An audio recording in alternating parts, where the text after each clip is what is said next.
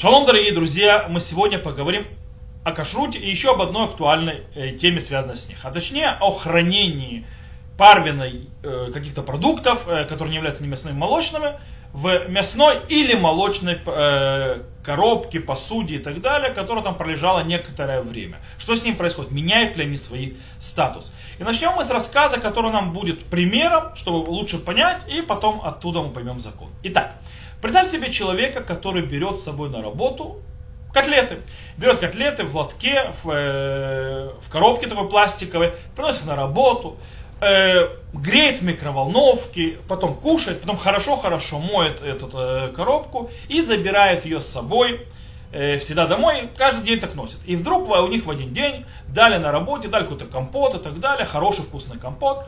Он э, берет эту чистую коробку, которую он помыл после того, как он съел свои котлеты, и за, наливает туда, у него больше ничего не было, наливает туда компот и несет его домой, чтобы дать его жене, э, угостить ее. Он ставит его в холодильник, в холодильнике он стоит еще какой-то день, и вдруг вот жена, то есть на следующий день, через сутки, достает этот э, коробочку с этим э, компотом и хочет э, выпить этого компота с, э, с сырным пирогом или с творожным пирогом или, допустим, с наполеоном, любым молочным пирогом. Можно ли это сделать? Можно ли это, э, разрешено ли это?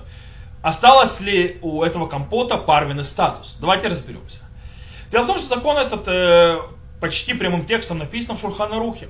В Шурханарухе сказано, что э, запрет, то есть запрещенная вещь, которая пролежала вместе с разрешенной вещью рядом, несмотря, э, то есть в 24 часа, то есть прошло, как оно-то лежит, даже если они холодные, называется кавуш, то есть заквашенный.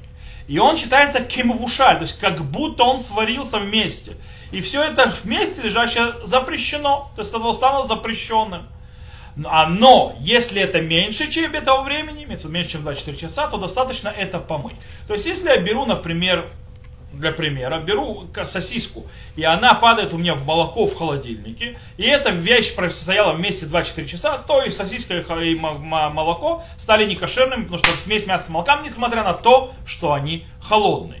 Если же эта сосиска упала и пролежала там больше, меньше 24 часов, то я достаю сосиску, хорошо ее мою, чтобы на ней, не дай бог, не было молока, и эту сосиску есть можно. Молоко вымыть уже не получится.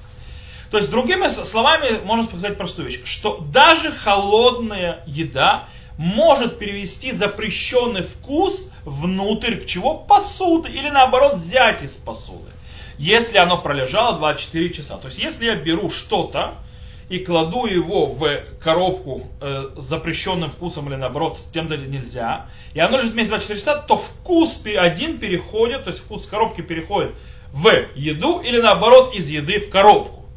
То есть это что происходит. И это строится на Талмуде в трактате Псахим, как сказала Шмой, кавуш гареум и вушаль. То есть что кавуш, то есть заквашенное вместе пролежавшее больше 24 часов, считается как будто их сварили вместе.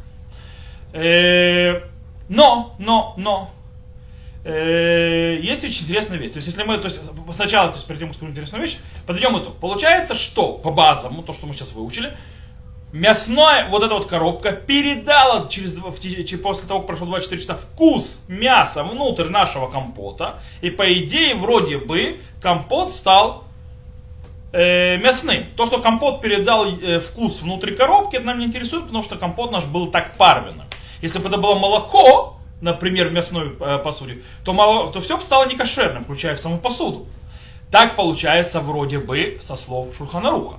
Но интересно, что комментатор Шуханаруха Шах, Сифтей и Таз э, не совсем согласны с этим законом. И они, скажем так, с ним есть небольшая проблема.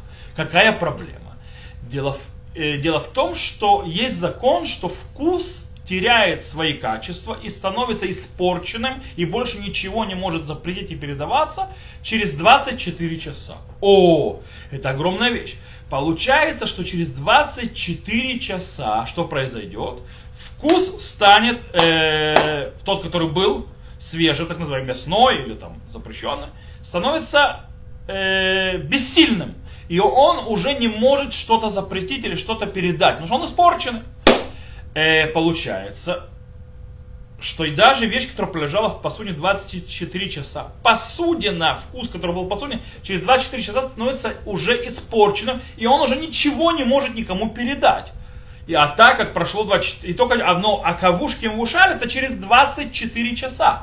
Таким образом, до того, как наступило время запрета, то есть как бы не запрета, а что наш компот стал мясным, он уже вкус стал испорченный, и компот наш как был парвы, так парвы остался. То есть так выходит слов шаха и таза. Есть некоторые э, авторитеты последних поколений, которые пытались это объяснить разными объяснениями. А, допустим, Абаген Авраам сказал, о, вкус, который находится внутри посуды, он э, портится только если посуда пустая. Но если посуда не пустая, а там находится какая-то жидкость, то вкус не портится, он остается в своей свежести, так называемой. Когда мы говорим портится свежим, свежим, мы берем в кавычки. И таким образом он может перейти и передаться. Э, Хавот Яира, тоже один из э, мудрецов последних поколений, говорит по-другому. Он говорит, дело в том, что процесс квиша, вот этого, то есть, э, как скажем, так, э, закваски, так называемый, он медленный процесс, который происходит потихонечку, и через 24 часа этот процесс закончился тем, что весь вкус уже вошел внутрь э, продукта, который находится там внутри, в этой коробке. Таким образом, э, мясной вкус котлет через 24 часа постепенно передался в компот, и компот стал со вкусом мясным. Э, а портится вкус а, с, а, то есть в секунду. То есть прошло 2 часа, 24 часа и в секунду испортился. По этой причине, пока он испортился, то весь уже вкус, э, который был, вот этот вот, который будет портиться, он уже весь перешел. Окей, это что выходит? В любом случае, на Галаху, с точки зрения практики, что мы делаем? Мы можем сказать, что этой женщине можно разрешить и положиться на этих мудрецов, как Шах и Таз, которые говорят, что нету понятия квиша бакулим, то есть нет такого понятия закваски в посуде, вот, вкус в посуде не, от посуды чисто не переходит ни во что, и даже если это была мясная посуда или молочная, и было там парвенный э, какой-то продукт, он остается парвенным, как и был до этого. Кстати, это, кавуш это бывает только, то есть, как, бы, э, как будто он э, там э, заквасился, это только если там жидкость. Если жидкости нет, два сухих, то кавуш не бывает вообще никогда. Так вот, есть такое мнение, то есть на, на практическую Аллаху можно положиться на тех, кто говорит, что нету в посуде понятия квиша, понятия закваски, и вообще ничего не произошло. Э, но даже если мы пойдем за теми, кто устражает и говорит, да, есть закваска и в посуде, в любом случае можно разрешить жене этого человека выпить этот компот вместе с Наполеоном или творожным э, пирогом. Почему?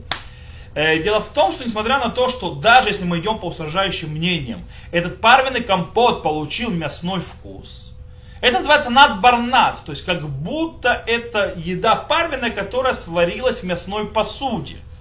И поэтому тем, кто идет по мнению Рема, по идее, в этом случае запрещено это есть вместе с молоком, но здесь можно облегчить и разрешить есть вместе с молоком, даже по этому мнению устражающему Рома, потому что у нас есть вообще спор, если квиша бакелим. То есть в случае, который мы описали, можно есть в конце концов э, этот, то есть выпить этот компот вместе с мясным, э, вместе с молочным пирогом, и нет в этом никакой проблемы. Всего самого хорошего и до новых